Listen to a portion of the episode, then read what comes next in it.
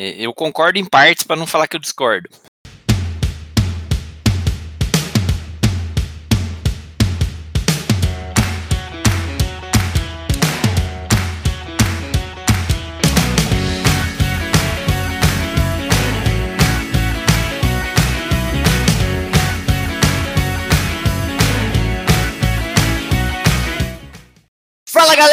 Galera, tá começando mais um Sabe o que eu acho? O podcast que não espera o galo cantar pra te informar. Bom dia, meus amigos!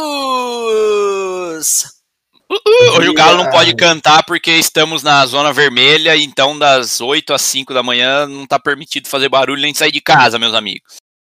Será que é por isso que começa às 5, né? Termina às 5 o, o toque de recolher, para dar tempo do galo cantar? É, Pode ser. É. o canto do galo é imprescindível para acordar o pessoal do interior.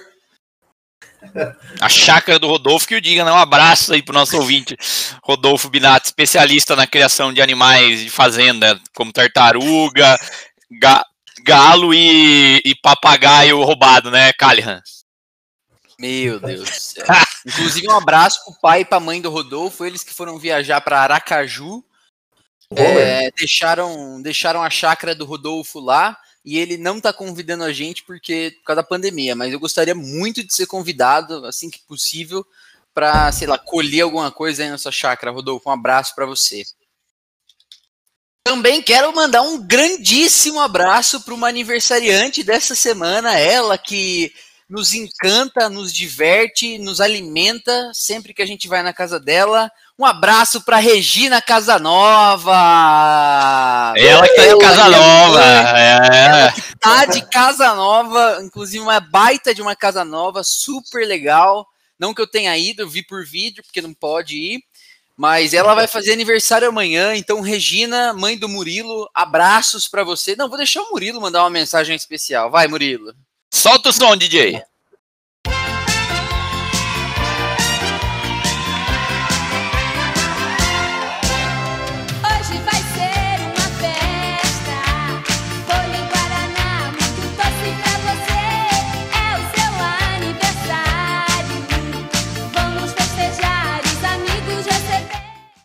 Dar um beijo para minha mãe, um parabéns especial para ela e queria dizer para ela que eu amo. E aliás, ela é ouvinte assídua, tá? Então ela vai escutar esse recado aqui. É isso aí, salve Regina! É isso aí, que beleza. Continuando na família dos Massareto, quero aqui mandar um grandíssimo abraço para ela e para ele, que são também ouvintes assíduos, mas mais do que ouvintes de podcast, Nívia e João Verges agora são fazedores de podcast. É. A Nívia, que é irmã do Murilo, como a gente comentou muitas vezes aqui, junto com o marido dela, o João, que é professor também, ambos geógrafos, ele doutor, ela no caminho do doutorado, criaram um podcast que se, um podcast que se chama Troca de Aula um podcast semanal que vai falar aí dos caminhos percorridos pelos professores e com certeza vai incentivar muita gente a trilhar esse caminho, escolher formas de trilhar e óbvio que vai trazer discussão não só para os professores, mas também para os pais dos alunos, para os alunos e para a gente que é interessado aí nos temas de podcast. Então, um grande abraço, muito sucesso para vocês e a gente vai fazer divulgação é, do podcast de vocês lá na página do arroba sabe o que eu acho. Precisamos agradecer também a especialista Beatriz Barbuglia, psicóloga Beatriz Barbuglia, ela... Barbuglia. Barbulha, barbuda. Nossa, nossa grande amiga, queridíssima, é, também namorada do João, do craque, do craque querido, Beatriz Abrilha. Beatriz abrilhantou o último episódio falando sobre desapego familiar. Inclusive, se você ainda não ouviu o episódio sobre desapego familiar, volta lá no Sabe o que eu acho e ouve, é um tema bastante quente. E segundo algumas boas línguas, inclusive a Nívia e a nossa grande amiga Dani Conite, esse foi um, um episódio que a gente tratou de um tema difícil de falar com uma abordagem muito boa. A Dani marcou a gente no, no Instagram, então é sempre um prazer ter você aqui ouvindo a gente, Dani. A gente sabe que a sua crítica ao nosso programa é muito bem qualificada, então, por favor, sempre é, pitaque sobre o conteúdo dos nossos episódios. E que mais? Além da Dani, quero mandar um abraço para o Caio Reganin, o meu amigo de longa data, o Bozo, ele que está aprendendo inglês de um jeito diferente, e eu acho que ele vai se beneficiar bastante com o episódio de hoje, que eu já vou falar qual é daqui a pouco mas antes eu preciso fazer uma recordação aqui. Um dia igual a esse, 16 de março, só que do ano de 1872, era realizado o mais antigo torneio de futebol do mundo, que aconteceu pela Associação de Futebol Inglesa com o jogo, jogo entre o é, Wanderers FC e o Royal Engineers AFC. Aconteceu lá na Inglaterra em 1872. Isso nos traz um pouco à memória o episódio que gravamos sobre qual meu esporte, qual esporte, o melhor esporte para mim, que fez bastante sucesso entre os nossos ouvintes. Pode dizer. Taco, aí, aproveitando esse gancho, você que gosta de futebol, nosso ouvinte ouvinta, tem uma série que trata bem desse tema aí que o Catupa falou, do que conta as origens do futebol na Inglaterra, lá na década de 1870, mais ou menos, tem na Netflix, chama The English Game, aproveitando aqui a taxa do inglês desnecessário, que hoje vai vir bem a calhar.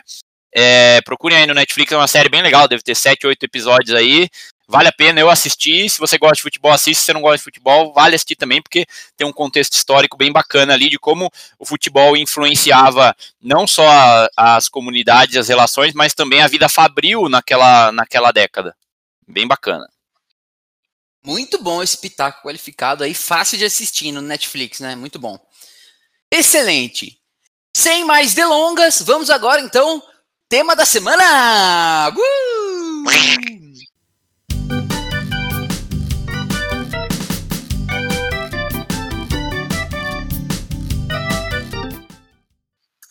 Ô, Felipe Constâncio, ah. você, você já fez muitas entrevistas de emprego, né? Yes.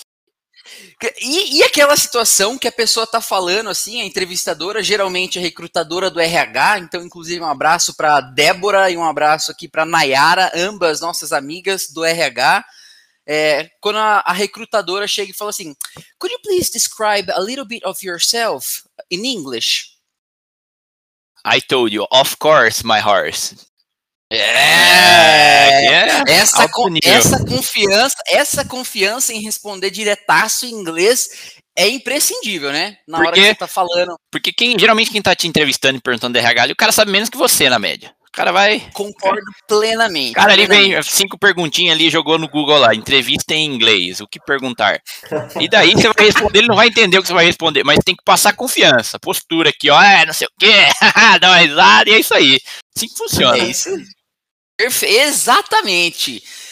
O tema de hoje, galera, vai abordar como se tornar fluente no inglês. Na verdade, o tema é sobre como falar inglês, mas como a internet está cheia de como fazer isso, nós decidimos aqui abordar e discutir, dar o nosso pitaco sobre como escolher melhor e mais eficaz método, como escolher o melhor e o mais eficaz método de aprendizagem para o seu inglês ficar fluente. Por isso, eu quero contextualizar aqui qual que é o lugar de fala de cada um. Murilo, de forma resumida, qual que é seu lugar de fala no inglês fluente?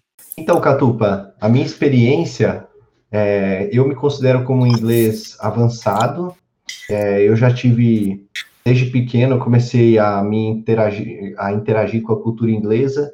É, eu gostava de jogar computador, então os jogos geralmente eram em inglês. Também tinha a parte de música, né? Que para eu aprender música, às vezes eu, eu gostava de traduzir a música para ficar mais fácil decorar, entender o conteúdo da música.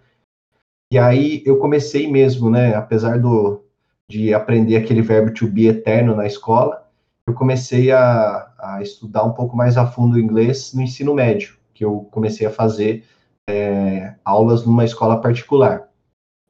Aí depois de um, de um período aí que eu fiquei sem fazer nada, né, só é, lendo conteúdo em inglês na, na faculdade, artigos principalmente, né, quando eu fui para São José dos Campos, depois já de formado, aí eu comecei a procurar de novo e só que dessa vez eu procurei uma eu procurei professor particular. Então eu fiz com duas professoras particulares. É, foi bom também, assim, deu para dar um, um, up legal também no, no, inglês. É uma dinâmica diferente, né? Porque é mais focado no aluno, então você acaba aproveitando mais o tempo do professor. E aí depois, é, nesse meio tempo também, eu sempre tive, sempre usei dos aplicativos.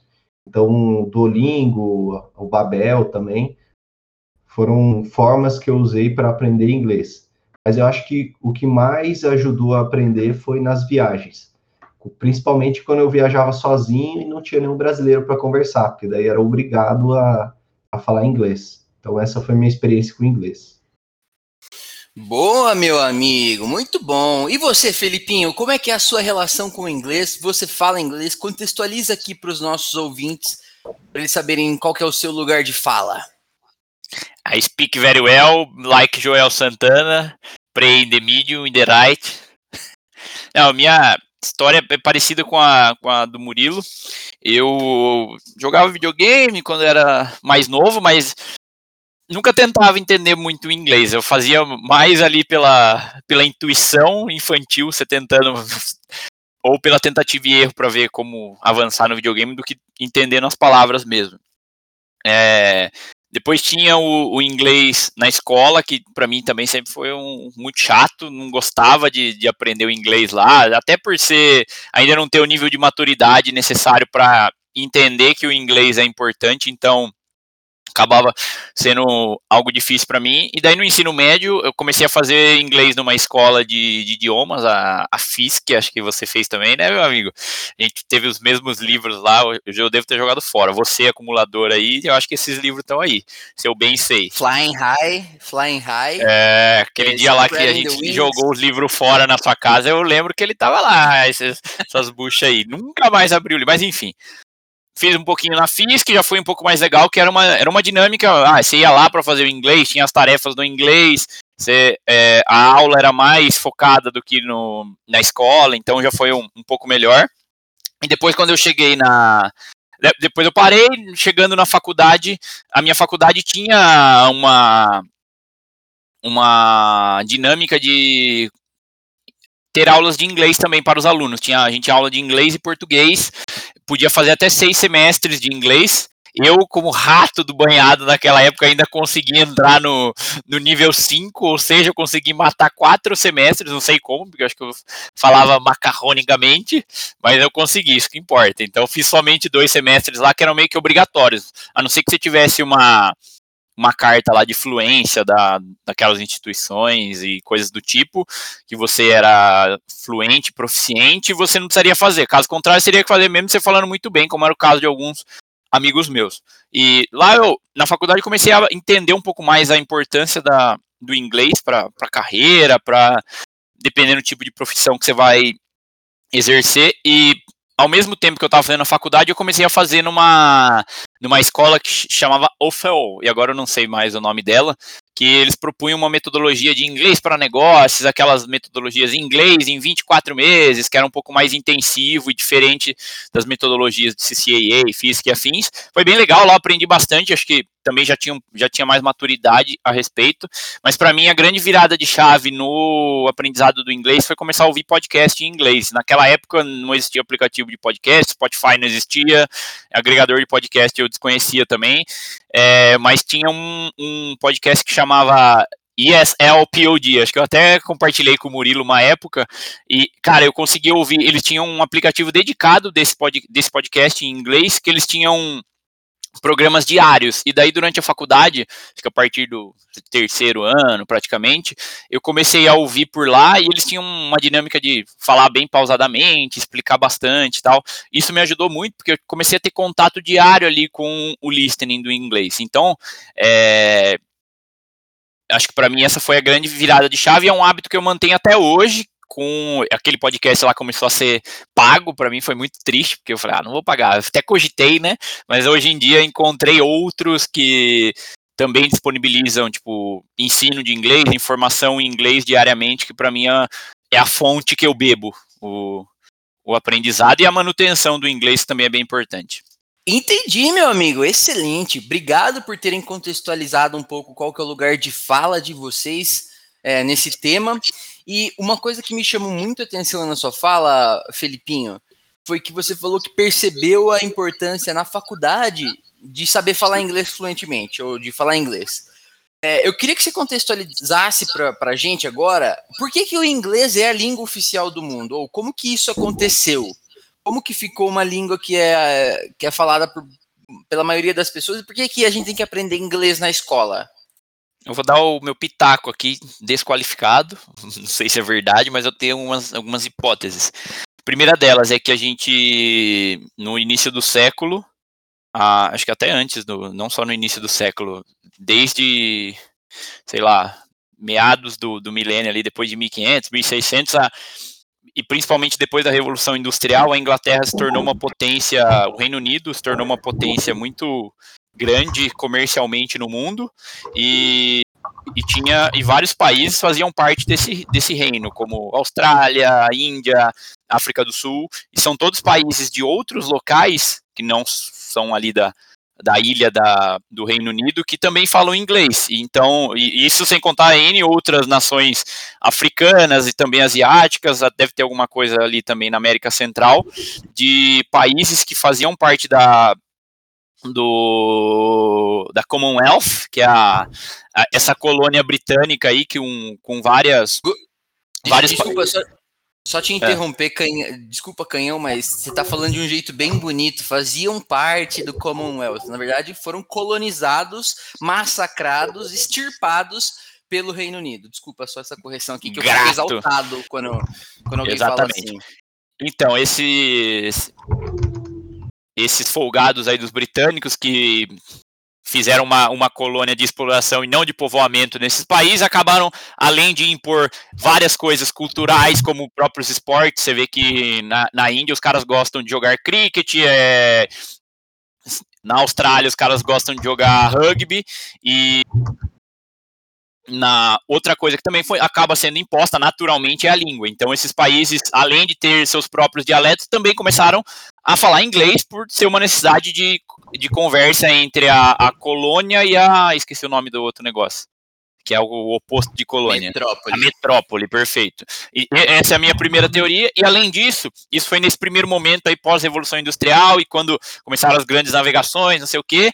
É, e para mim a outra segunda hipótese foi o principalmente após a Segunda Guerra que a gente começou a ter uma polarização aí econômica na liderança na, na liderança econômica mundial que os Estados Unidos começaram a ganhar relevância e com isso é, naturalmente não só o dólar passou a ser uma moeda forte, uma moeda referência, mas também a língua inglesa, porque a gente começou a ser hum, metralhado aí pela mídia por com com a cultura inglesa, com informações, filmes, coisas do tipo que também vieram dos Estados Unidos como uma forma de, de, soft power, que é uma forma de você passar um pouco da sua cultura para os outros países, e naturalmente isso vem em inglês, porque os Estados Unidos eram foi uma colônia mais de povoamento, aí a diferença para alguns outros países da, da, do Reino Unido, então a gente eu acho que a gente acabou sendo influenciado para o inglês ser uma, uma língua é, global por esses fatores. E também por ser uma língua mais fácil do que outra. Se a gente fosse falar para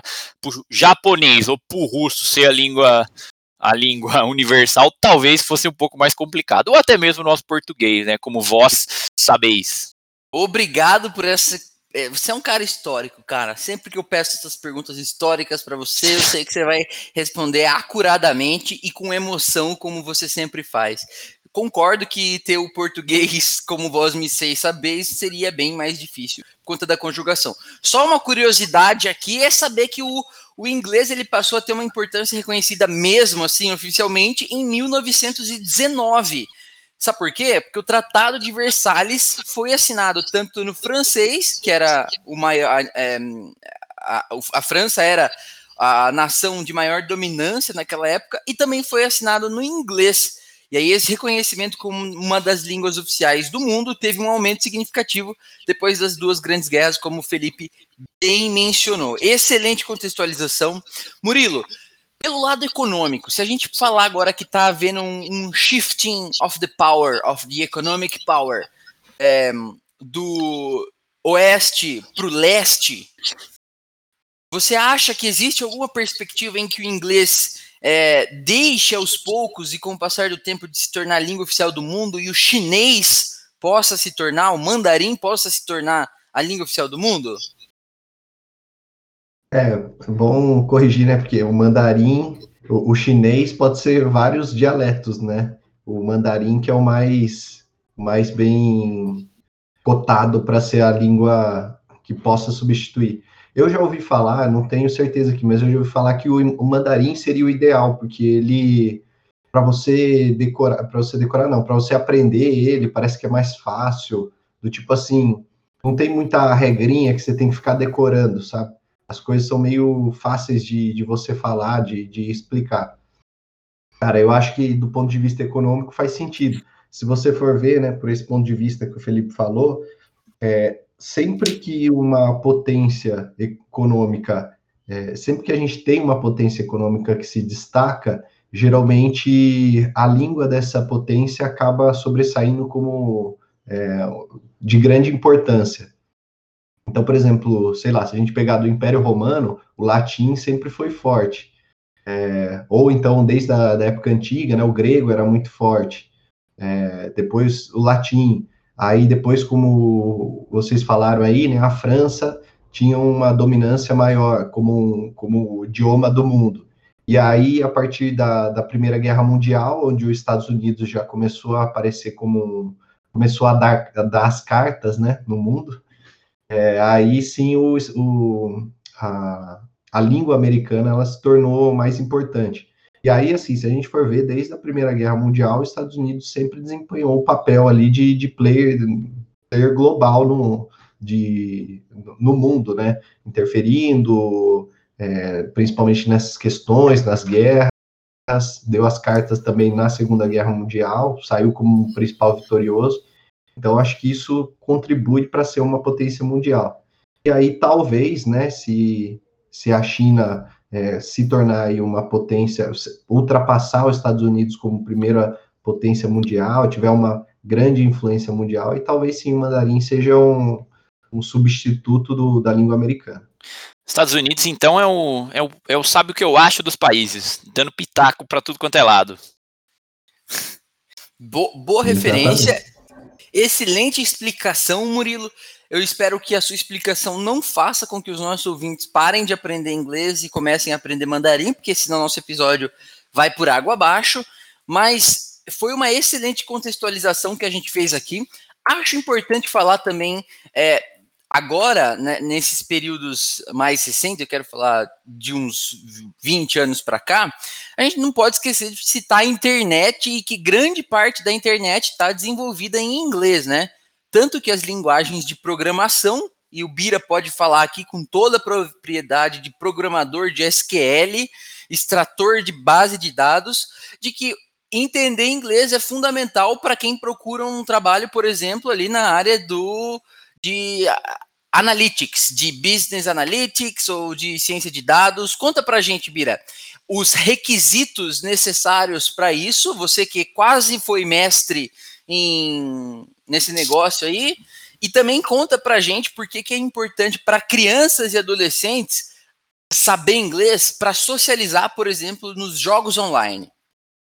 Muito bom, boa pergunta. Vamos, vamos quebrar em, em três partes aí. Eu acho que a, primeira parte referente às linguagens de, de programação, eu acho que foi adotado pelo, pelo público. Eu acho que, como em qualquer outra profissão, é necessária uma padronização de algumas de algumas linguagens, ferramentas, formas de controle. Isso acontece na economia, na, na contabilidade e, e, tam, e, também acontece na programação. E, naturalmente, o inglês acaba sendo uma, uma necessidade, porém, eu acho que na programação especificamente existe uma especificidade que as pessoas conseguem programar e desenvolver sem, de fato, entender ou conversar em inglês, porque você tem que aprender o comando e tem que aprender a lógica. Só que, tipo assim, ah, depois, para programar, você não precisa saber como que fala, sei lá, abacate em inglês. Então, eu acho que eu, pode ser, dependendo da profissão que você vai exercer, pode ter um, um, estudo mais direcionado, nesse caso aí da programação. Posso estar falando besteira também, mas é a impressão que eu tenho. É... no mundo acadêmico também, que eu tive uma experiência no ano passado, o, o inglês também é muito necessário, porque todo material de referência e de qualidade é só em inglês. Existe até um filtro lá na, nas bases de pesquisa acadêmica. É tipo, se você quer fazer uma pesquisa relevante, quer ver quais são os assuntos que são tratados, quais são as revistas, as publicações relevantes sobre o tema, cara, tem que sair em inglês. Se saiu em espanhol, português, qualquer outra língua, isso já acaba perdendo é, um pouco de relevância é, aos olhos do mundo, e seja pesquisadores de qualquer lugar. Então, no mundo acadêmico, isso acaba pesando muito também para você aí, ouvinte, que pensa em fazer um mestrado, um doutorado. Eu acho importantíssimo você ter o inglês e até uma. É uma das provas de, de, de, seleção, você tem que ter um, um certo nível de inglês é, para isso. E a questão dos jogos online para as crianças, eu acho que o, hoje em dia os jogos são mais interativos e até colaborativos, até pela facilidade de plataformas online como a gente tem hoje, você acaba tendo mais é, contato e possibilidade de explorar os jogos em conjunto com outras pessoas, jogando online principalmente. Eu acho que isso é, é um ponto que o inglês talvez torne relevante. Eu já já joguei, por exemplo, estava jogando futebol ano passado aqui na pandemia, daí eu jogava contra argentinos, colombianos, e acho que tem a, esse aspecto da globalização, acabam é, fazendo com que o inglês seja um, uma forma também de você entrar nesse ecossistema dos games aí, principalmente para as crianças, e uma forma de tornar o inglês um pouco mais atrativo do que era para mim e para o Murilo na aula da teacher Andréia lá, que falava, é, the book is on the table. Ótimo, Bira. Eu acho que contextualizamos bem com essas falas de vocês dois. É importante também ressaltar o impacto do que o ambiente digital tem na, na construção do novo social. É, a gente está vivendo a pandemia, todo mundo em isolamento, então cada vez mais o ambiente digital se torna presente na vida das pessoas. Isso naturalmente requer é, algum pouco conhecimento do inglês, mas as gerações mais novas realmente estão socializando muito através de plataformas e essas plataformas muito provavelmente vêm com a língua inglesa inicialmente, depois elas são traduzidas aí, como foi o caso do Facebook, Instagram e assim por diante. Acho que eu vou fechar esse tema, esse, esse bloco da contextualização do tema, porque vocês fizeram um trabalho excelente em contextualizar. E agora nós vamos entrar na parte da ciência, que é uma parte mais bruta. E eu vou perguntar para o Murilo é, a importância do método no aprendizado. E depois a gente vai discutir um pouco sobre a importância de ter um professor para você aprender inglês e o quanto ele influencia. Mas, Murilo, se você falar um pouco, puder falar um pouco para a gente, lá no começo do episódio eu tinha falado que a internet está cheia de conteúdo sobre inglês e cada vez mais as escolas aparecem com métodos próprios, um método que vai revolucionar o aprendizado do inglês para você. E aí acabam é, capturando algumas pessoas através desse tipo de fala. Se você puder dizer para a gente, Murilo, a importância do método no aprendizado, a gente vai conseguir fazer uma conexão com a ciência. Fala para gente. É, Catupa, acho que geralmente quando você tem um método, é, você tem alguma coisa que dá para ser testada pela repetição. Então, é, é diferente de, por exemplo, se você não tem um método, vamos supor que você é um professor particular e você não tem um método, você vai, cada um dos seus alunos, você vai tentar fazer de uma forma diferente. E aí, nem sempre você vai conseguir pegar o melhor de cada caso. O método, geralmente, ele, ele costuma pegar o melhor de, de cada, cada caso, juntar isso e, e trabalhar através da repetição. Então, por exemplo, vou dar um exemplo lá de quando eu fazia inglês na, na escola particular. Como é que era o método lá? A gente aprendia, é, a professora geralmente passava um videozinho, a gente aprendia as palavras, aí a gente ia vendo, a gente tentava repetir sem ver, né, só no, no listening, né, só escutando, aí depois ela mostrava as palavras, aí a gente repetia, depois a gente tinha que fazer uma atividade escrita. Então tinha um método, tinha uma sequência. A gente já sabia que toda aula ia ser assim, a gente só não sabia o que ia aprender.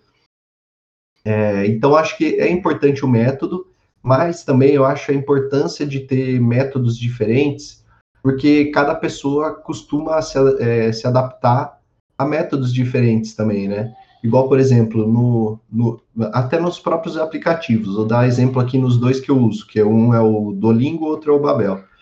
É, no Duolingo, o método é extremamente repetição. Então, ele te joga uma frase em inglês, você tem que traduzir para o português. Aí depois ele te joga uma frase em português, você tem que traduzir para o inglês. É sempre tradução, tradução. No, no Babel já é mais diferente. É, é, você aprende, ele te ensina a parte gramática, é, ele te ensina o porquê que aquilo é escrito, é, ele te ensina a parte da pronúncia, por que, que você deve fazer aquilo, quais as palavras que você deve aquilo. Então, é um método mais completo. Mas os dois, para mim, funcionam. Os dois acabam sendo complementares, por isso que eu faço dos dois. Boa! Então quer dizer, você usa dois diferentes métodos que se complementam. Ô, ô Bira, é, acho que uma coisa que eu entendi da fala do Murilo aqui é que existem vários métodos, certo? E pelo que eu entendi, cada método talvez funcione melhor para uma determinada pessoa em uma determinada circunstância. Você é um cara que eu sei que aprende sozinho muita coisa, o famoso autodidata. Sendo você, considerando você nessa característica, você acha necessário ter um professor para aprender inglês e para falar inglês fluentemente? E o quanto um professor, se você teve, né, você falou que teve, influencia no, na velocidade do aprendizado? É, eu acho que tem alguns pontos aí que acabam sendo bem relevantes. Eu, eu acho que para o aprendizado do inglês em si, eu acho que a, uma coisa que, que faz desenvolver mais do que qualquer outra coisa é a, é a disciplina e o hábito de você ter contato diariamente, você ouvir, é, eventualmente até falar, escrever, e, e, você fazer isso a semana toda ou todo dia, você, você não vai ter um professor 100% do tempo. Tem até algumas escolas que propõem essa metodologia, o intercâmbio acaba sendo uma, uma imersão na língua nesse, nesse estilo aí que você fica full time, mas para mim, é, eu acho que para você conseguir grandes ganhos, não só no inglês, mas qualquer outra coisa que você se dispõe a aprender, você precisa ter um, um contato um contato e um estudo regular com periodicidade boa. E para mim, eu quando eu tive contato com inglês com professores tal, eu acabava fazendo inglês de uma forma assim, ah, agora tem aula lá, eu só vou estudar naquela horinha que eu tô lá, sabe? Eu ainda não, não fazia essa distinção aí de necessidade de estudar em outros períodos além da aula. Então, para mim, isso acabou sendo um, um problema, porque eu falo assim, eu vou aprender naquela hora ali, e daí o desenvolvimento acaba sendo muito mais devagar do que você, você, você falar lá uma, duas horinhas na semana, ou você estudar meia hora por dia, cinco ou seis dias na semana. Para mim, isso fazia muita diferença. Por outro lado, tem algumas pessoas que não conseguem é, estudar por conta e, e, se desenvolver sem esse empurrão do professor. Eu acho que esse é um, é um, é um ponto bem relevante para para você ter um professor ou ter uma escola, um, um método assim, uma cerimônia para você aprender o inglês é importante porque tem pessoas que precisam dessa, dessa cobrança, desse, desse empurrão para ser um tipo de motivação. Isso falando da parte mais psique do negócio. E agora falando, acho que do, do, da influência do professor, eu acho que o professor tem bastante influência, como em qualquer outra área. Você sozinho, você vai patinar muito mais, você vai é, talvez é, tentar estudar uma coisa que não seja o momento, ir por um caminho que não seja relevante. E eu acho que o professor ele é, ele é um guia para você aprender o inglês, porque ele vai tentar te estimular a, a, a ter mais contato com a língua, mas também ele vai te mostrar qual o caminho certo a seguir no momento do aprendizado. Tipo, é mais relevante no primeiro momento você começar a falar, entender melhor a língua, do que você ir lá para a burocracia gramatical. Por, só que, por outro lado, a burocracia gramatical pode ser importante para você entender o contexto todo da língua. E eu não sei responder isso, e para eu ter uma resposta dessa como autodidata é um pouco mais difícil de procurar. E um professor é algo que ele já faz parte ali, é inerente à profissão dele. Por isso que eu acho importante sim ter um, um professor para o aprendizado do inglês. Ah, eu entendi. Não, beleza. É, eu concordo, eu acho que ter um professor é, guiando o método de estudo e pautando quais serão a ordem, quais serão as ordens de aprendizado, o que é necessário aprender antes para ter contextualização do todo, é muito necessário em qualquer coisa que você vá aprender. Essa é a minha opinião, esse é o meu sabe que eu acho. Mas é inevitável dizer que quanto mais cedo você começar a aprender alguma coisa, e obviamente para o inglês isso não é diferente, mais vantagem você vai ter é, no desenvolvimento desse aprendizado. Isso porque, é claro, as crianças têm muito mais habilidade de aprender coisas novas do que os adultos. Com, com a língua em específico, é importante falar que é, o cérebro ele é dividido em dois hemisférios, né? O hemisfério esquerdo e o hemisfério direito. E uma nova língua, quando ela, quando ela vai ser aprendida por alguém que é criança, o cérebro consegue dividir bastante é, o trabalho de aprendizagem e de fala entre os dois lados, recrutando diferentes partes do cérebro. Fica em órbita. Que, fica em órbita. Ao passo que em um adulto, é, quando ele vai aprender um novo, um novo hum, idioma, ele usa uma parte do cérebro muito específica para compreensão e uma outra par parte do cérebro muito específica para fala. E essas partes elas não trabalham juntas. Isso faz com que o adulto tenha mais dificuldade no processo da fala, do desenvolvimento fluente da fala, do que a criança. Talvez essa seja a circunstância científica por trás das escolas bilíngues fazerem tanto sucesso como elas estão fazendo hoje. Óbvio que elas são é, muito elitizadas, é caríssimo ter uma escola bilíngue, manter professores que ensinam determinada matéria em um idioma, mas essa é a forma, na minha opinião, mais fácil de uma pessoa aprender fluentemente um idioma. Se você começa desde cedo, lá na categoria de base, como diriam nossos futebolistas aqui, é óbvio que você vai conseguir desenvolver muito melhor. Mas isso não significa que é impossível de você desenvolver o inglês é, depois de adulto, né? Tanto é que a maioria de nós aqui no Brasil faz isso. A gente começa, alguns privilegiados aqui começam lá quando criança, outros ainda privilegiados têm a chance enquanto adolescentes de fazer aula particular, mas nada impede que você depois, enquanto, enquanto adulto, é, comece a estudar inglês com um professor ou sem um professor e consiga desenvolver as habilidades para se tornar fluente. E é importante agora a gente falar, definir um pouco o que, que é fluência, né? É, para você, Murilo, o que é ser fluente? Cara, eu acho que para mim a fluência é quando você já está pensando em inglês. Tipo assim, os seus próprios pensamentos já estão em inglês.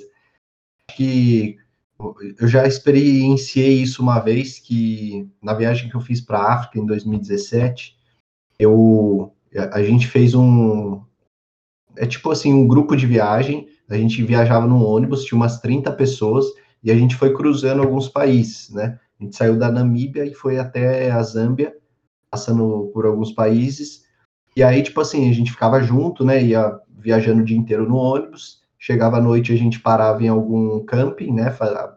Fazia, ficava acampado, e aí, cara, eu, eu não tinha muita escolha, não tinha brasileiro, eu fiquei uma semana mais ou menos com esse pessoal, e aí, ou eu falava inglês ou eu falava inglês. E num determinado momento, cara, no final da viagem, eu já tava, tipo, pensando em inglês, sabe? Você não. É, é diferente, por exemplo, quando você pensa em português, aí você tenta traduzir mentalmente, elabora a pergunta e, e faz, né? E, e averba isso. Não, cara, eu já pensava em inglês e aí isso já era muito mais. A, comunicação era muito mais fácil, mais rápida. Então, eu acho que a fluência passa por você já estar tá pensando em inglês. É, ou seja, você já entende e já fala muito mais rápido.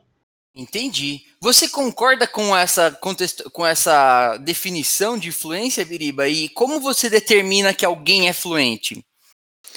É, eu concordo em partes, para não falar que eu discordo. É, eu, eu tenho a impressão que às vezes as pessoas têm um pouco de não sei se as pessoas gourmetizam um pouco essa questão da fluência em inglês ou colocam num, num, pedestal muito grande por a pessoa não falar naturalmente como um como um, um nativo e enxergar essa diferença, ela fala, ah, putz, não, não sou fluente ainda, eu sou intermediário, eu sou avançado. É, eu, eu tenho para mim que se a pessoa consegue entender e, e, e, passar a mensagem dela claramente do que ela quer, as, duas pontas aí da, da, comunicação, tanto o emissor e o receptor com qualidade, para mim a pessoa já é fluente, mesmo que ali com alguns percalços, a pessoa falando um pouco mais devagar, tendo um pouco de dificuldade com a pronúncia, o sotaque, errando algum verbo, mas a pessoa se fazendo entender, para mim já, já denota um pouco de fluência, porque acho que é até um pouco da origem da palavra. Fluência é você conseguir falar é, dar um fluxo aí para o seu raciocínio, imagino eu. Então, eu acho que é, tem, eu acho que essa parte aí que o Murilo comentou de pensar em inglês é tipo um puta avanço, você já conseguir raciocinar assim, mas eu acho que você conseguir falar naturalmente, sem, sem arquitetar muito, já é, para mim já é um, um, bom, um bom sinal de fluência. É, pelo Ô, que eu, pelo... Pode falar. Só complementar aí, acho que tem um conceito importante também, é que tem uma diferença você ser fluente e você ser assertivo. Eu acho que essa é que acaba sendo a diferença entre o cara que é fluente e o nativo, né? A pessoa que ela é nativa, ela é mais assertiva. Por exemplo, quando você vai falar alguma frase, você não fica pensando em qual palavra vai se é, é a melhor que traduz aquele sentimento. O negócio é meio natural, sabe? Então você é mais assertivo. Você acerta o verbo, você acerta a palavra, você não fica tentando adivinhar ou tentando acertar. Acho que essa é a grande diferença aí entre é, a fluência e a pessoa que é nativa. Ah, bom, bom, é. Assim, eu tenho a impressão de que é um pouco subjetivo dizer, ah, esse é o meu entendimento, que é um pouco subjetivo falar o que, que é fluente. Eu vou dizer o porquê. Tipo assim, se você está num contexto de trabalho muito específico, vamos supor que você é um engenheiro mecânico que trabalha é, com uma parte muito específica do carro e você domina todos os componentes específicos ali e consegue estabelecer uma conversa, por exemplo, com o seu parceiro de trabalho que, que mora na Alemanha, em inglês, né? E, e você consegue, assim, desenvolver tudo. Tudo de, do que se relaciona àquele tema e aquela peça de trabalho, sei lá, vocês estão discutindo o design da peça. E você consegue falar todas as minúcias ali relacionadas aqui. É, para quem olha uma pessoa assim falando sobre tanto detalhe com nomes que são tão pouco conhecidos para a maior parte das pessoas e que estão num contexto muito específico de trabalho, você olha para aquela pessoa e fala assim: nossa, esse cara é fluente, ele fala inglês, puta, 10. Mas se você pegar essa mesma pessoa e colocá-la em um outro contexto, em que ela tem que lidar com alguma coisa mais do cotidiano, talvez ela, e fala, por exemplo, tanque de roupa ou torneira, provavelmente ela vai ter um pouco mais de dificuldade, se ela não for uma pessoa que fala fluentemente. Mas isso significa que a fluência também está relacionada aqui específico, aqui parte mais específica do campo de trabalho você está falando. É, por exemplo, se a gente tentar fazer um paralelo aqui, você é, domina o português, né, com profundidade e consegue garantir é, um bom desempenho em tudo que você faz no dia a dia. Só que quando você vai ler uma obra literária do Essa de Queiroz, por exemplo, você tem o mesmo nível de entendimento, consegue entender 100% de tudo que é dito? Então, esse é um exercício na minha, na minha percepção que ajuda a entender um pouco sobre a fluência. Dá para dizer sim que você é fluente sem necessariamente entender todos os contextos e ter, e ter que perguntar sobre alguma coisa.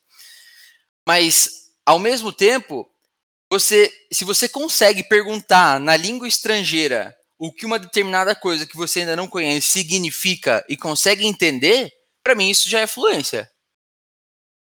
Vocês concordam? É, eu acho que você deu um exemplo bem interessante aí, porque eu também eu também compartilho disso, né?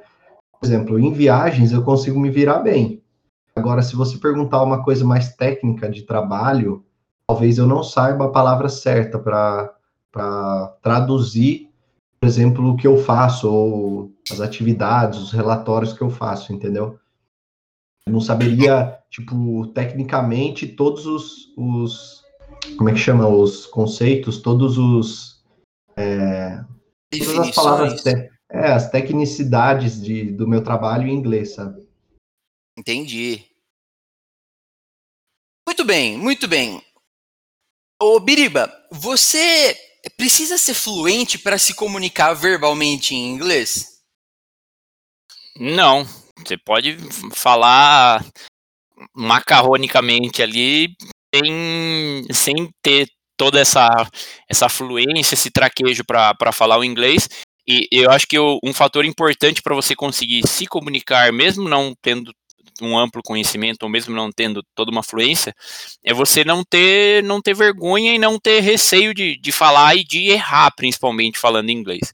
A gente tem, é engraçado que aqui no, no Brasil a gente até tira sarro de, de pessoas que acabam falando inglês em público errado, tipo alguns técnicos lá, ó, o Joel Santana, por exemplo, foi treinar na África do Sul, falava o inglês tudo errado e aí virou um baita do meme. O Luxemburgo, quando foi treinar o Real Madrid, falava lá um portunhol maravilhoso, mas são sinais de que a pessoa está tentando entrar na, na cultura do outro país, tentando passar mensagem, se comunicar, e às vezes isso é mal visto aqui pelas pessoas, até por ser engraçado, né? Eu não vou me excluir da galera que, que gostava desses memes aí, mas eu acho importante a gente, a pessoa ter a clareza de que é, principalmente quando você vai falar com uma pessoa que já entende o inglês, se ela sabe que você tem um nível um pouco pior ou, ou, ou menor da língua, a pessoa vai entender e vai fazer o melhor esforço para entender o que você está falando e também para te, te passar uma mensagem também mais fácil. Eu, eu, tenho essa percepção que, às vezes, falando com pessoas de outros países, em inglês ou até outras línguas, percebo que, a percepção que, por vezes, as pessoas é, fazem um esforço para entender, você consegue até ver no, no, na expressão corporal da pessoa, a pessoa tentando, ah, chega mais perto, vai tentando entender, e, e também quando a pessoa vai te falar alguma coisa, ela tenta falar um pouco mais pausado, com mais calma, explicar de uma forma mais tranquila, então, para mim, não é necessário que você seja o master aí em inglês para você conseguir se comunicar. Você vê, já diria o ditado: quem tem boca vai a Roma. Você sabe esse ditado não tem nada a ver com fala, né? Sabe que o quem tem boca vai a Roma quer dizer que os caras vaiavam Roma. Sabia? Yeah. Eu sabia. O e é, fica aí a dose de conhecimento. Oi. É, até aproveitando a fala do Bira aí, também é engraçado, né? Igual ele falou, a gente fica tirando sarro de quem tenta falar inglês, mas se vê um gringo aqui pro Brasil, a gente, tipo, aceita, né, que ele fala errado. A gente passa no nosso filtro várias coisas que fala errado e a gente até tenta ajudar, tenta entender dentro daquele contexto. Aí, de repente, quando é alguém que está falando inglês, a gente fica criticando, fica... E, e, às vezes os próprios nativos falam errado, né? E, e, a gente fica cobrando uma excelência muito grande do inglês nosso aqui, sendo que eles lá, tipo, se a gente falar um inglês macarrônico, eles vão entender do mesmo jeito. Para eles não vai importar você falar é, gramaticalmente corretíssimo, né? Não, e só 5% dos brasileiros falam português fluente. Então, é. você não fala nem o português fluente, que tirar o inglês, meu amigo. É isso aí. Concordo plenamente, meus amigos. Eu, por exemplo, se você dá um teste de crase para mim, eu vou errar umas par dela. Vocês acham que a dificuldade, por exemplo, é, é, muito comum se você vai numa escola, eu vou chamar de tradicional aqui, de que usa um método mais tradicional ou mais amplamente divulgado aí, é, numa escola de inglês que categoriza os alunos entre básico, intermediário e avançado, é, e aí ela fala sempre em três perspectivas, né? Sobre o listening, sobre o writing e sobre o speaking. É, qual é a, qual dessas três coisas, o listening, o writing e o speaking, vocês acham que para os brasileiros, como vocês bem mencionaram, nosso martelo é muito mais pesado na hora de avaliar um, um, um comparsa nacional que está falando em inglês do que a gente faz com os gringos, né? A gente pesa muito mais a mão na hora de avaliar e fica procurando mais pela arte de dominar o inglês numa forma muito bonita de se falar do que realmente compreender o que é, valorizar o que está sendo dito, né? Compreender, independente da forma e do sotaque que está sendo empregado. Mas qual vocês acham que é a maior dificuldade é, para os brasileiros na hora de aprender o inglês? Vocês acham que é o listening, o writing ou, ou o speaking? Eu acho que é o speaking. Porque eu acredito que o, o tanto o listening quanto. O writing, mais ou menos. E, te, e, tem uma vertente aí que você não citou, que é o reading, que é a leitura ah, também. Reading. Que anda Pô. meio junto com o writing. Eu acho que ler e ouvir a gente consegue bastante, seja por meio de cultura pop, documentos, arquivos, é, redes sociais, querendo ou não, se acaba tendo muito contato escutando a língua e lendo também. É, Para mim, esse é um, um, step. Porém, quando você tem que propor a, a, uma construção em inglês, seja ela falada ou escrita, torne-se mais difícil. É, eu acho que é até meio. para mim, eu, eu consigo enxergar essa diferença. Eu falo, putz, exceto em, em, música em inglês, que aí vocês sabem que eu não, não entendo bem, não faço questão de entender, né? E nem de cantar corretamente. Depois eu posso dar uma palhinha para vocês aí, ouvintes, mas enfim. É, E daí esse momento, por exemplo, Não, dá agora, antigo... dá agora, uma, dá agora uma palhinha para os ouvintes aí de uma música que você gosta de cantar em inglês. Vou cantar a música do IMCA aí para vocês que, que entendem. Young man, when I need to feel down, I say young man, and it's shining my mind. Eu não tenho ideia de como é a letra e eu não me preocupo de, em saber como é a letra. Eu prefiro cantar errado, tá? É tipo aquela do quem sabe o príncipe virou um sapo, por aí. Eu faço em inglês porque para mim não é relevante. Tipo, e, e, e, eu acho difícil, cara, o jeito que as pessoas cantam em inglês. Eu, eu prefiro treinar mais o entendimento da fala do que da música. Mas enfim, isso é tema para outro episódio. É, então, para mim, esse momento da proposição em inglês é uma dificuldade maior para nós aqui, ruês, ruês BRs, os ruês brasileiros. Então, acho que quando a gente vai falar e escrever, é mais difícil porque você tem que se fazer entender, não você entende o que estão te propondo. Pô, concordo aí com você, craque. Acho que você foi bem preciso na sua explicação e deu um exemplo muito bom. E eu adicionaria a isso que no meu processo de aprendizagem, o, a escrita teve muito, muito, muito relacionada com a fala.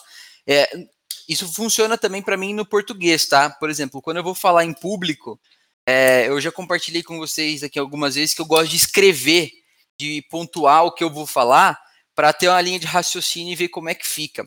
E o exercício de ter que escrever, por exemplo, entrevista de emprego. Cara, três por dois, você vai me pegar, se eu, for fazer uma entrevista de emprego, escrevendo a forma como eu gostaria de falar aquilo. Então, é, eu acho que esse exercício de ter que escrever para depois falar ajuda no processo de aprendizagem. Esse é um método que eu tenho compartilhado com várias pessoas que me, que me pedem dicas de como ir bem na entrevista de emprego. Eu falo, cara, sempre escreva aquilo que você quer falar e veja e olha para o que você escreveu para você ver se você gosta daquilo. Essa é, um, é uma importante forma de você se avaliar. É, e com o inglês, no meu processo de aprendizagem, isso foi muito claro. Quando eu comecei a a escrever textos em inglês, eu comecei a perceber erros que eu praticava na fala. É, a, vira, a virada de chave que eu considero para mim de falar inglês fluentemente foi numa situação de trabalho, eu fazia estágio na, na Dell, e me colocaram lá num, num call para eu falar com um indiano, que era fornecedor de é, componente lá para notebook, e eu tinha que falar com o cara, assim, tipo, para perguntar uma informação de embarque de peça, quando é que ia embarcar, se estava atrasado ou não. E eu tive que falar, assim, de sopetão, não estava esperando o cara falando lá, mais gente na sala comigo, e aí o meu, meu mentor lá na época falou assim: não, pergunta aí, isso aí. E aí eu tive que perguntar mais ou menos daquele jeito sambando e tal, mas quando eu terminei de perguntar, eu vi que eu tinha escrito algumas coisas que eram relevantes para saber naquele momento, e aquilo me ajudou a impulsionar a fala. Então, eu tenho muito claro que o momento da virança de chave, quando eu criei confiança, é, para começar a falar inglês em público foi esse momento. E aí por isso eu associo muito a escrita à fala. É, e aí eu citei uma coisa que é a confiança, né? É, e a calma, é, que nem sempre tão, andam bem juntas. Mas eu queria, Murilo, que você falasse um pouco sobre a confiança na hora de falar em inglês, né? Porque a gente fala muito sobre ser, a gente está falando sobre ser fluente, Fala qual que é o papel, na sua perspectiva, que a confiança desempenha na hora de falar. Ou conta um pouco de experiências que você teve em que você precisou ter coragem para falar. Cara, quando a gente foi, quando a gente fez a nossa primeira viagem, para mim, pelo menos foi a primeira viagem internacional que a gente foi para a Europa em 2015. É, o meu nível de inglês ainda era muito fraco, sabe? Eu entendia bastante, mas tinha muita dificuldade de falar. Eu acho que a falta de confiança nesse sentido, ela impedia eu de, de me comunicar. Então, por exemplo, vocês que já tinham inglês mais avançado, vocês já perguntavam mais, já conversavam mais, e aí, tipo assim, eu ficava elaborando muita pergunta na minha cabeça, e aí a hora que eu ia perguntar, tipo, hoje o assunto já tinha terminado, já tinha virado para outro, né? Ou, tipo, vocês já tinham perguntado aquilo que eu estava tentando. Então, eu acho que a falta de confiança, ela acaba impedindo a comunicação. E aí, eu acho que quando, quando a gente entende que é, a gente não precisa falar milimetricamente é, correto, correto, né? É, até porque, assim, ainda mais no ambiente informal de viagens, cara, as pessoas elas vão querer te entender. Por mais que você fale errado, elas vão fazer um esforço para te entender. Então, isso acho que acaba dando mais confiança para você falar, e independente do que for, e aí, se a pessoa não entender, ela vai perguntar, ela vai querer saber. Não, eu acho que tem um, tem um elemento aí que traz bastante confiança também nesses momentos, igual o Murilo citou, que é o álcool. Você, você pode ver a diferença quando você está falando inglês sóbrio e depois quando você tá, depois de você tomar um, uns golinhos, o quanto você fica mais solto para falar inglês, espanhol. Meu amigo Rodolfo tornou-se um fluente espanhol depois de tomar uma garrafa de uísque. Então, isso é um fator que também faz diferença com essa questão da confiança e de você ficar mais desinibido. Acho que, querendo ou não, acaba. É, é, um, é um exemplo de coisa que pode soltar um pouco mais a pessoa nesse aspecto aí, sabe? Excelente, meus amigos. Puta, eu concordo com vocês. Cara, e é necessário morar fora do Brasil para ser fluente? Quanto tempo demora para ser fluente? O que, que vocês ah, acham? Eu acho que, eu acho que morando fora o processo é mais rápido, é mais acelerado. Agora, dá para ser fluente no Brasil também. Tanto é que tem gente que trabalha com, com empresas internacionais, que tem contato com, com a matriz né, internacional na Europa, nos Estados Unidos. Então, ele acaba tendo que ficar fluente no inglês, morando aqui no Brasil. Mas acho que a partir do momento que você vai morar fora, que aí, tipo, tudo que passa na TV é inglês, você vai no mercado é inglês, você vai fazer qualquer coisa em inglês. Então, isso acaba acelerando o processo de aprendizado. Perfeito, eu concordo. Se, se, a gente plotar num gráfico aqui no eixo X uh, anos de aprendizagem e no eixo Y é, anos morando fora, como que ficaria a curva, Biriba? Anos de aprendizagem e anos morando fora? É. É, é, é aprendizagem versus anos morando fora, né? No, comparar ano com ano não, eu, faz muito sentido, né? Você tem que comparar ter uma anos... curva de aprendizado tempo, certo?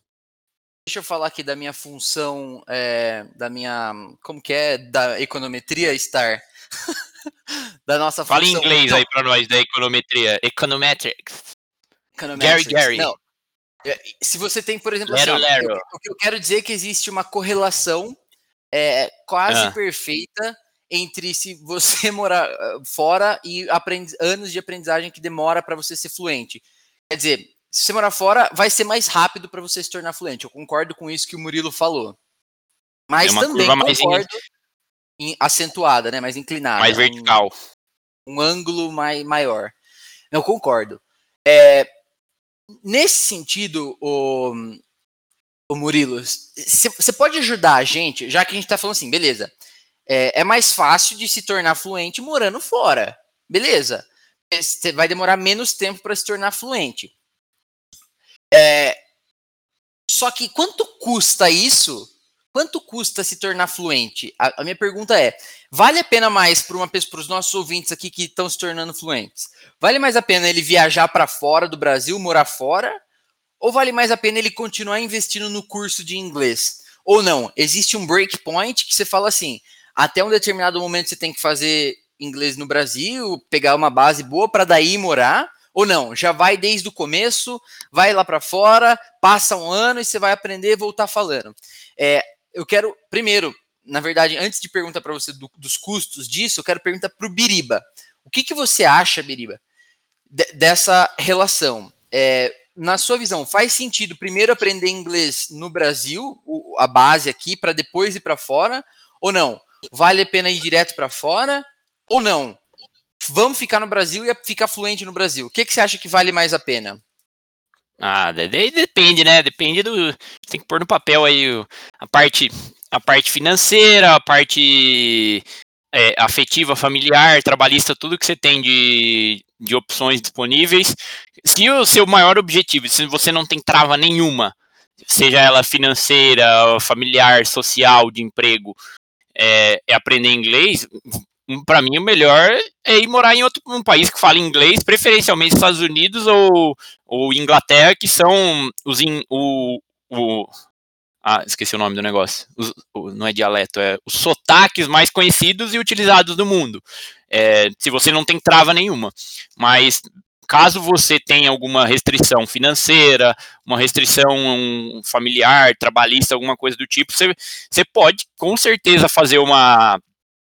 ter iniciar o seu aprendizado aqui, o seu desenvolvimento, seja numa escola, com um professor. Acho que esse é um, é um excelente caminho para se começar e é, e é bem acessível para algumas pessoas. E depois você pode eventualmente pensar no intercâmbio, seja de um mês, três meses, seis meses, morar fora é, por mais tempo. Acho que tem, tem algumas opções aí, só que é necessário que você adapte para sua, sua realidade e para o que você. E, e porque faz sentido para sua vida naquele momento. Eu, por exemplo, uma das coisas que eu gostaria de ter feito, falar assim, ah, o que, que, que, você que, que você gostaria de ter feito na vida você não fez? Uma das coisas que eu gostaria de ter feito era um intercâmbio durante a faculdade. É, posso fazer hoje ainda? Posso posso ir morar fora, posso tentar ir trabalhar fora, tal. Só que eu entendo que naquele momento da vida o, o aprendizado de inglês eu conseguiria potencializar mais por estar no momento de faculdade, por não ter outras obrigações como um apartamento para pagar, como é, que outras obrigações, mas eu tenho, já tenho um trabalho aqui que, querendo ou não, acaba sendo uma, uma amarra, então acho que esse entendimento do momento de vida e das opções é, financeiras, sociais que você tem é, é relevante antes de você fazer esse tipo de escolha. Ótimo, muito bom. Murilo, agora sim, depois de ter pautado um pouco disso num contexto mais lógico e mais racional, fala pra gente um pouco dos custos que estão envolvidos em cada uma das escolhas que a gente faz. Por exemplo, ajuda os nossos ouvintes a pensarem em todos os custos que estão envolvidos e dá uma estimativa de valor pra gente, de modo que a gente consiga comparar quanto custa aprender inglês no Brasil versus quanto custa morar fora para aprender inglês fora, para dar uma noção do custo da fluência. Fala para gente. Então, Catupa, se a gente for pensar num, num, curso de inglês bom aí, né, numa escola boa, a mensalidade gira em torno de uns 400 reais. E aí, se a gente for pensar isso no ano, daria uns 4.800 reais por ano para você fazer numa escola particular. Se, se você for uma pessoa dedicada, tal, você vai levar aí uns seis anos fazendo aula para fazer, para conseguir passar numa prova de proficiência, igual tem o TOEFL, né? Tem essas provas aí que atestam que você realmente é fluente naquele idioma. Esse período, né, se a gente for levar em conta que a gente gasta aí 4.800 por, por ano, né, e, e aí que você leva uns seis anos para ter essa fluência, é, você vai ter gastado aí nesse período em torno de R$ 28.800 para aprender inglês. Quando a gente compara isso com um intercâmbio, se a gente for fazer um intercâmbio, por exemplo, de um mês, ele está na faixa de 18 mil reais. Se for fazer um, um intercâmbio de, de, inglês aí de três meses, ele está na faixa de 33 mil reais. Então, o que, que significa você fazer o, o curso de inglês aqui ou fazer um intercâmbio para fora. É mais ou menos como se fosse uma startup. Como é que funciona a startup? Ela recebe muito dinheiro para ter um crescimento acelerado em um curto espaço de tempo. Então, quando você faz um intercâmbio, é parecido com uma startup. Você vai gastar mais dinheiro em um curto espaço de tempo, só que também o seu aprendizado vai ser muito mais intensificado porque você vai estar tá vivenciando no dia a dia é, aquela língua, né, aquela cultura. Então, eu acho que como o Bira falou, assim, depende. Se você tiver essa disponibilidade ou se você tiver a urgência de aprender inglês rápido, eu acho que o, o intercâmbio acaba sendo a melhor escolha. Se você não tem tanta exigência, né, de, de aprender rápido, ou então não tem é, essa, esse dinheiro disponível no curto prazo, você pode fazer a aula, né, seja particular, seja numa escola, e aí você vai aprender num espaço um pouco mais, no intervalo um pouco maior de tempo, mas também gastando mais espaçadamente, né? Você gasta é, menos por mês, né? Sai menos dinheiro do seu bolso por mês. Então, e aí a escolha, não, não dá para falar que tem o melhor, a escolha vai de cada um, depende da condição econômica de cada um e também da necessidade de aprender mais rápido ou não. Mais uma, uma pergunta. Uhum, e, pode falar. Se a gente. Aqui, um exercício até que o Murilo propôs no outro, no outro episódio, a gente tentar sair do, do nosso lugar de fala e do nosso da nossa condição, que por vezes é muito parecida. Tenho dois pontos aí para você, Catupa, que você pode pensar, responder para a gente. Um deles é: se eu tenho uma condição financeira que eu não consigo aportar em escola de inglês, não consigo, não consigo pagar os 400 reais, eu não consigo pagar nem 200. Como que eu faço para aprender inglês? Essa é a minha, minha primeira questão. Qual, que pitacos você daria para isso? E a outra é, eu já tô mais velho, já tenho lá meus 50 anos, meus 40, mas eu acho que eu gostaria de aprender inglês, é um negócio que para mim é, é interessante, tô com tempo, tô aposentado e tenho dificuldade, mas eu acho que poderia ser interessante.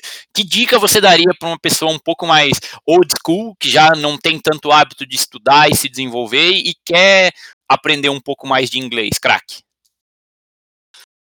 Puta, excelentes perguntas. Eu vou falar sobre a primeira. Na verdade, a resposta para as duas, o que eu penso sobre as duas, é muito relacionado, tá? É, na minha concepção, o que você precisa é ter contato com a língua. A forma mais fácil, mais é, próxima, mais palpável de se ter contato com a língua, é, que não seja a música, que é mais difícil de você entender o contexto que o negócio está passando, é algo que tem imagem para você assimilar aquela fala a, a, a alguma imagem, né? E, e, fazer não só uma interpretação é, auditiva, mas uma interpretação audiovisual. E isso ajuda na assimilação. Quando você não tem condição de pagar, e esse é, foi o meu. aconteceu comigo por um tempo, é, o contato com o idioma através de filme e série é imprescindível. É, parece que é bater, chover no molhado, mas se você realmente começa a assistir conteúdo em inglês, não só em formato de filme, não só em formato de série, mas vídeos disponíveis no YouTube, você com, começa a ter contato e preparar um pouco do seu ouvido para aquilo lá. É, uma coisa que eu fiz, eu de novo, eu estava agora numa situação privilegiada, mas eu não gastei nada para fazer e eu gosto de falar um pouco sobre essa história.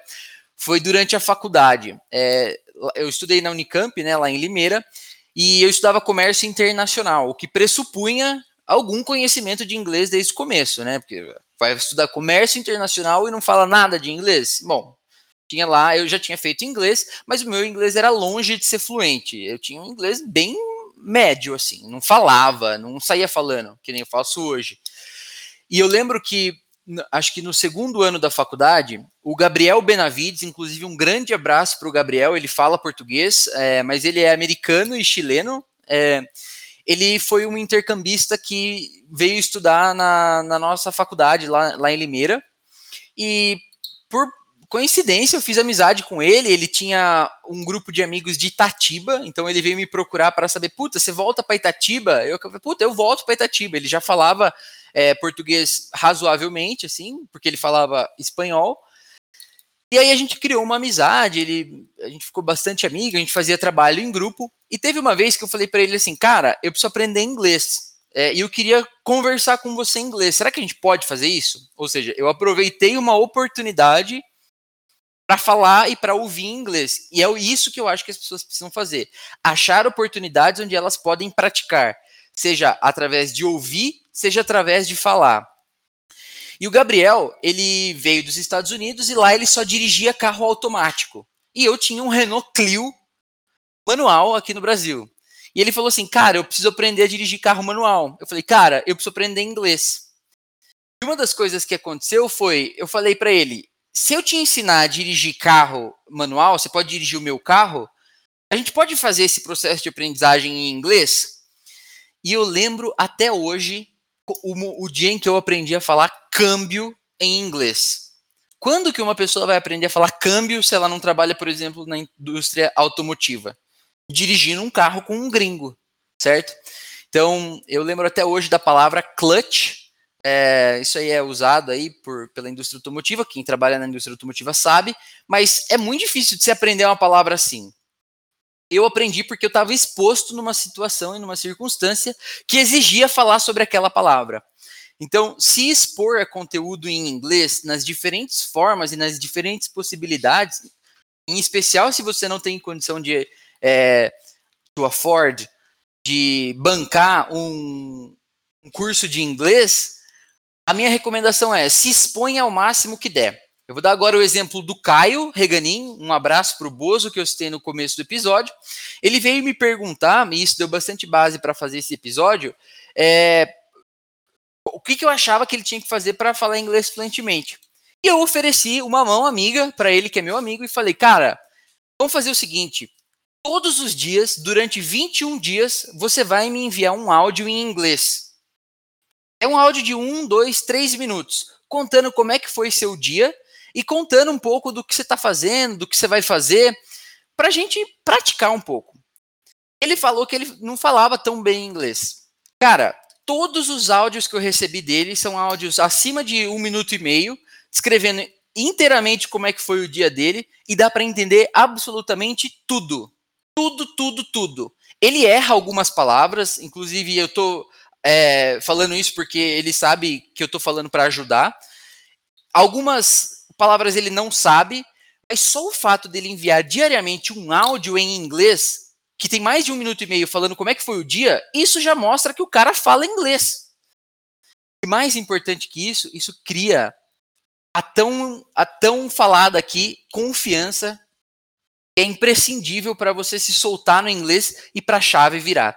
Então, resumindo esse bloco da primeira pergunta, Biriba, minha resposta de forma sintetizada é: pratique em todas as possibilidades que você encontrar, já que você não consegue pagar por um curso. E coloque esforço para aprender usando alguma metodologia disponível na internet. Não precisa necessariamente ir para uma escola, mas acha um curso de inglês gratuito que tem na internet e se expõe a isso. A dedicação é fundamental.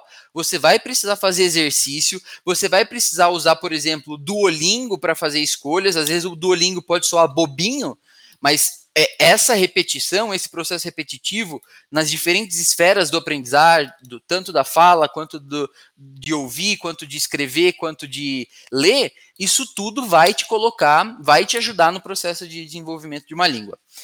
E agora, olhando um pouco para a perspectiva de pessoas mais velhas que estão querendo aprender, eu estou olhando para o meu pai, que não fala inglês, não fala espanhol, mas todo dia está deitado na rede lá de casa assistindo um, um, uma série em espanhol.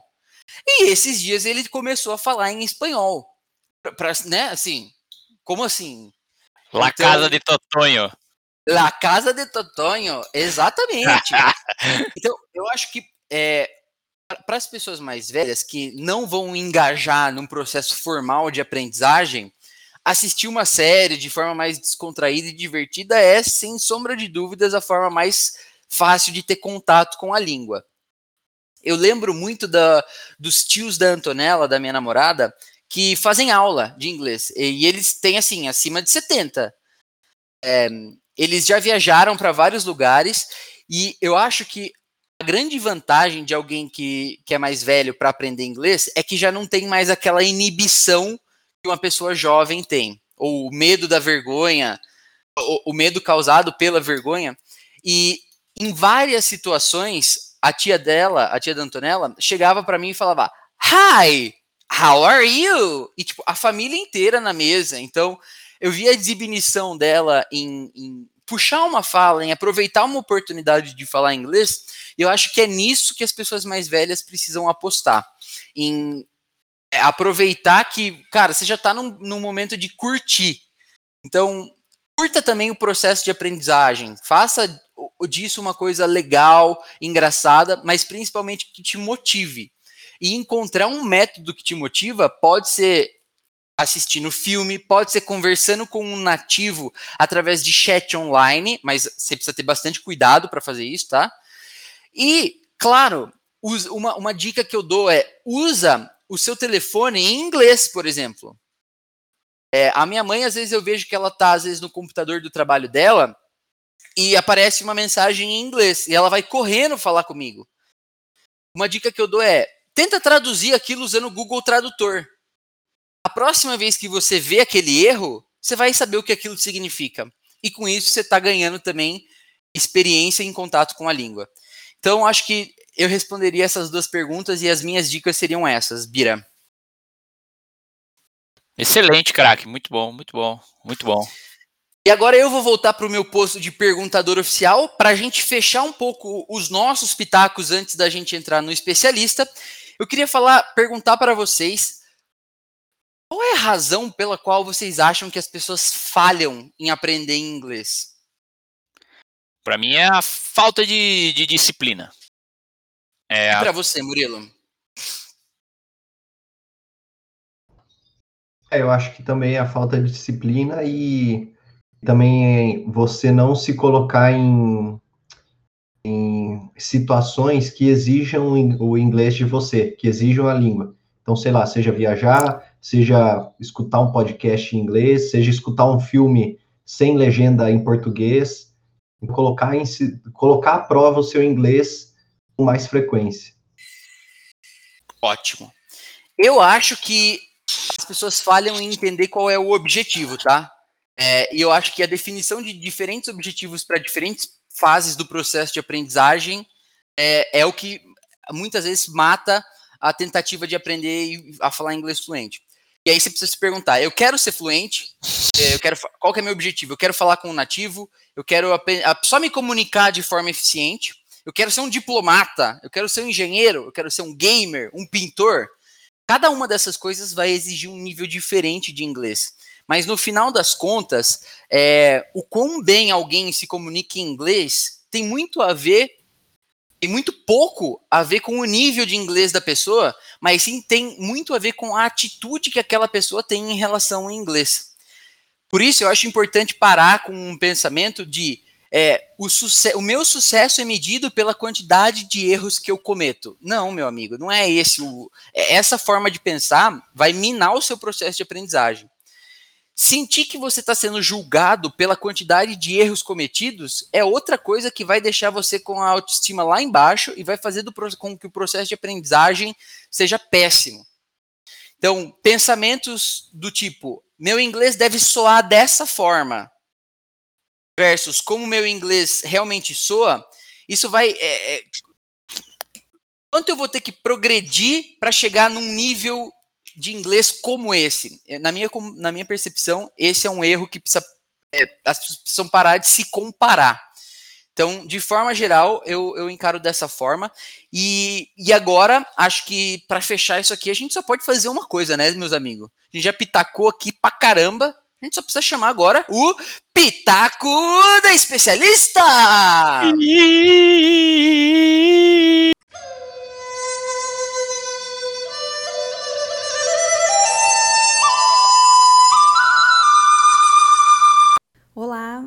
Sou Luciana Pirque, sou professora de inglês e sou empresária, sou proprietária de uma escola de idiomas com aulas online, particulares e personalizadas.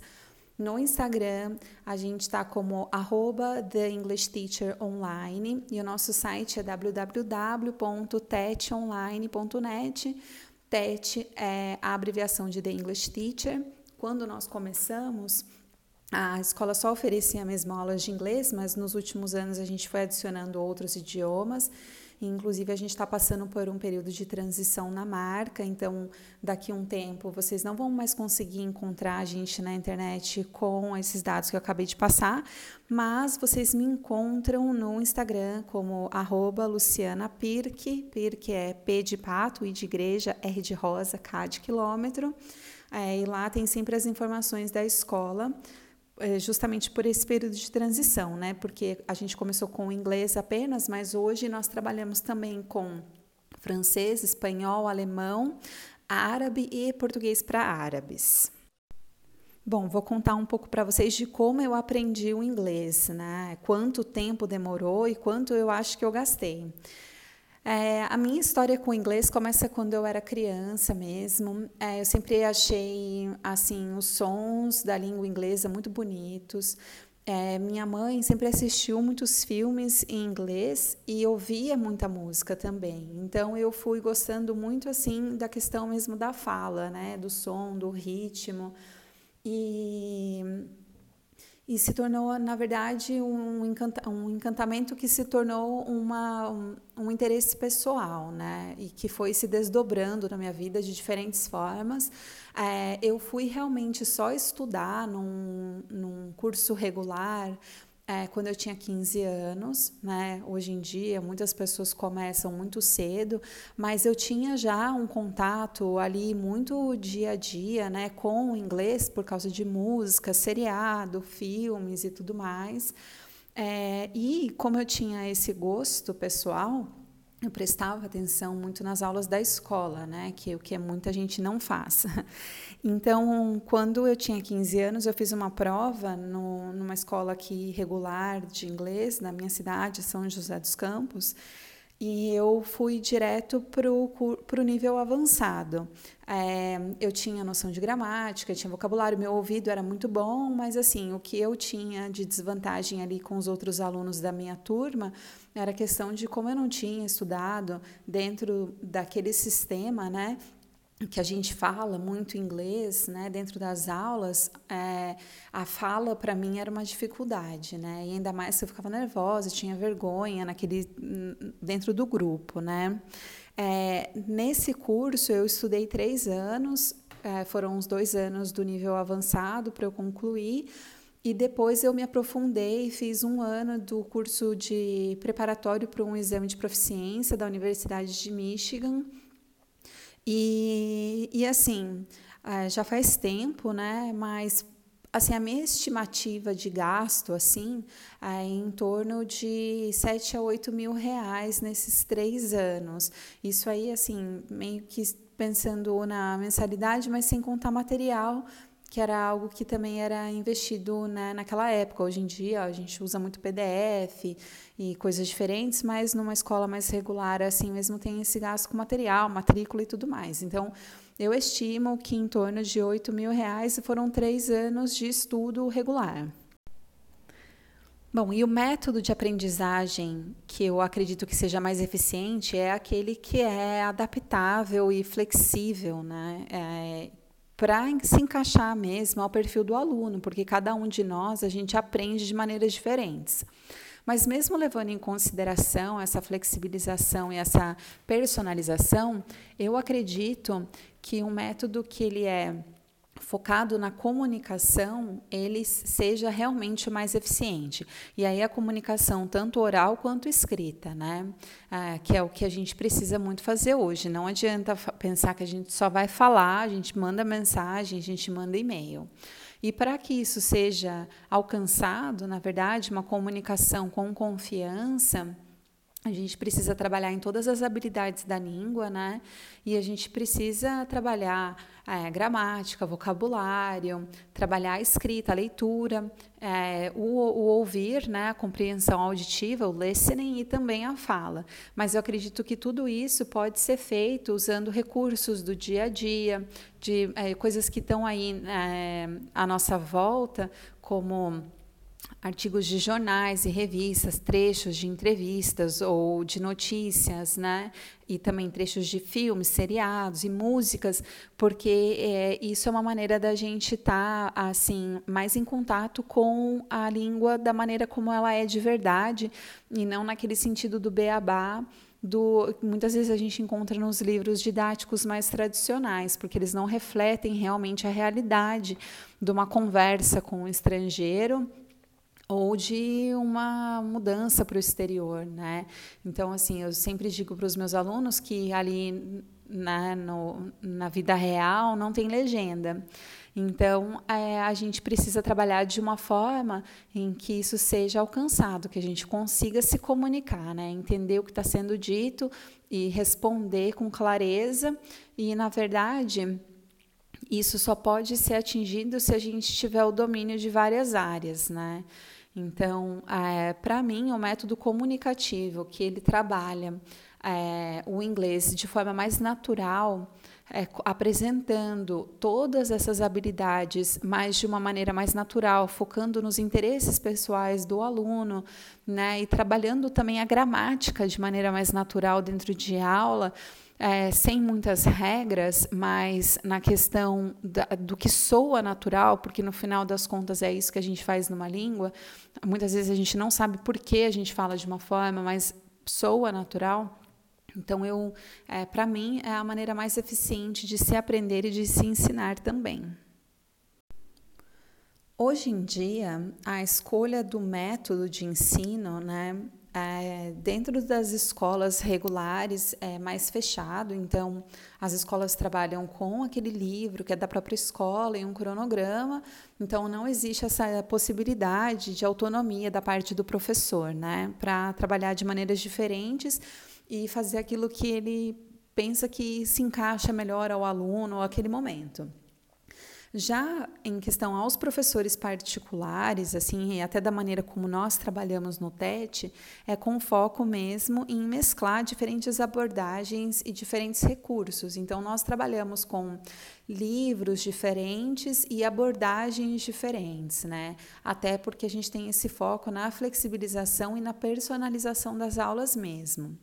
É, então, isso vai depender muito do professor. Existem professores particulares que preferem adotar um método único e trabalham somente com aquele método, mas o que eu tenho visto mesmo, a experiência que eu tenho, principalmente com os professores que trabalham comigo, é que a nossa ideia mesmo de uma abordagem mais dinâmica, até porque usar diferentes abordagens e diferentes recursos torna as aulas mais prazerosas, porque a gente não cai naquela mesmice de todos os dias, todas as aulas, trabalhar da mesma forma. Né? A gente já tem uma rotina que é pesada de trabalho, de vida ainda mais esse momento de quarentena, né?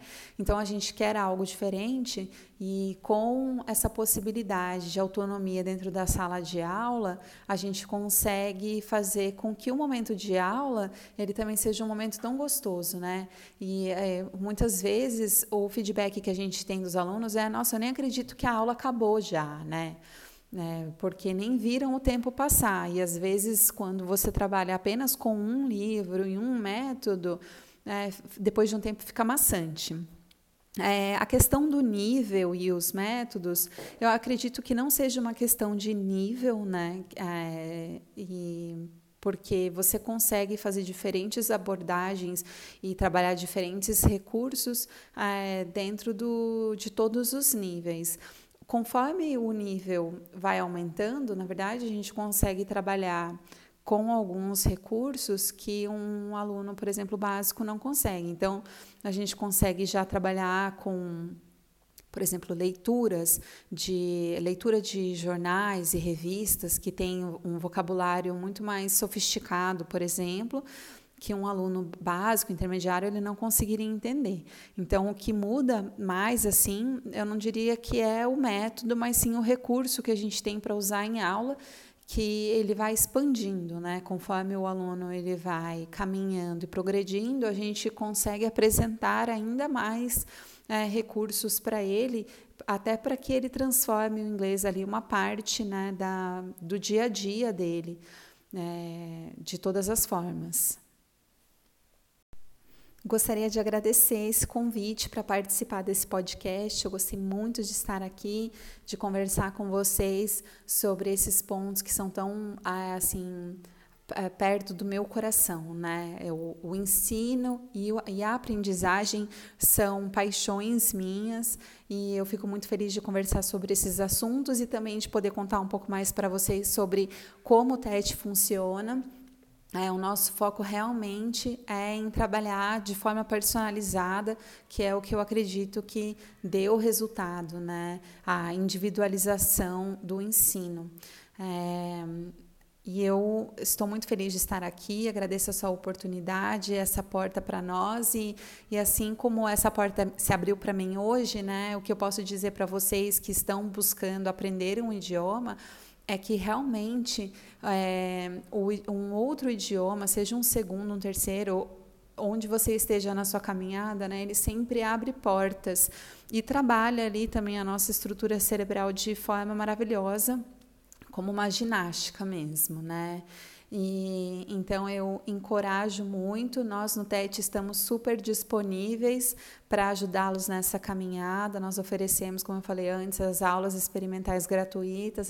Acesse o nosso site e também vocês me encontram lá no Instagram, caso é, quando você chega até esse podcast já tenha mudado a, a nossa identidade, né? É, como escola, vocês me encontram lá no Instagram, arroba Luciana Pirk, e lá sempre tem as informações da escola, tá bom? É, boa sorte e muito obrigada a vocês, meninos, pelo convite.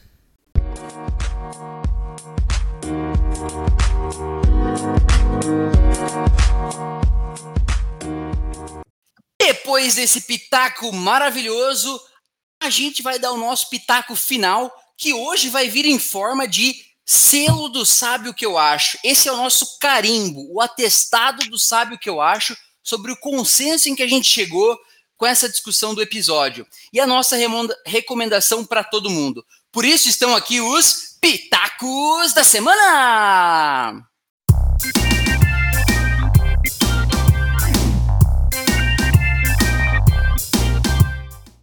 O meu pitaco vai na linha de, de quem não tem muito dinheiro para aprender, então a minha sugestão é utilizar os aplicativos. É, são três aplicativos que eu trouxe. O primeiro é o Duolingo, que é o mais famoso, é, é totalmente gratuito e ele ajuda bastante, principalmente no vocabulário. O segundo é o Babel, ou Babel, não sei como que é a pronúncia, mas é, ele tem a versão gratuita, mas a versão paga, ela é um pouco mais qualificada, ela ensina também a parte gramatical, e para quem tem conta na Vivo, é, Vivo Celular, ganha um ano de, de, de para aprender uma língua grátis, então fica aí meu pitaco, principalmente para quem tem conta na Vivo, né? E, por último, tem um aplicativo chamado Tandem, e ele funciona como se fosse uma espécie de intercâmbio.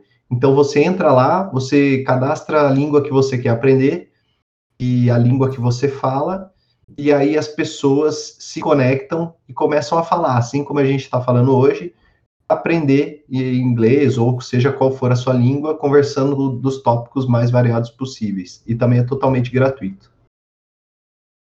Outra opção, também com aplicativos, é você escutar podcasts todo dia em inglês.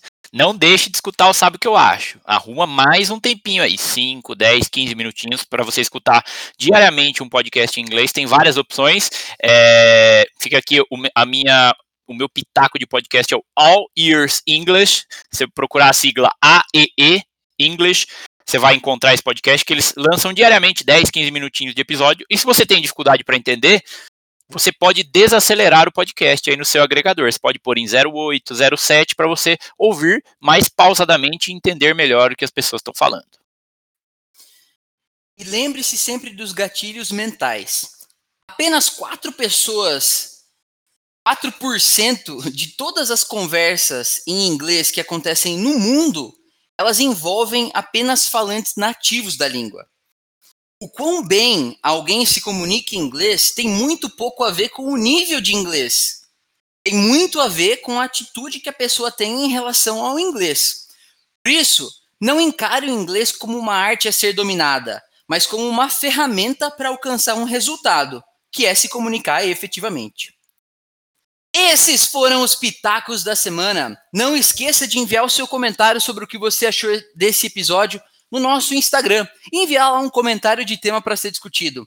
Também dá o joinha e o curtir lá no Spotify ou no seu agregador de música para que sempre que um novo episódio for ao ar, você receba a notificação e não perca nada do Sabe o que eu acho.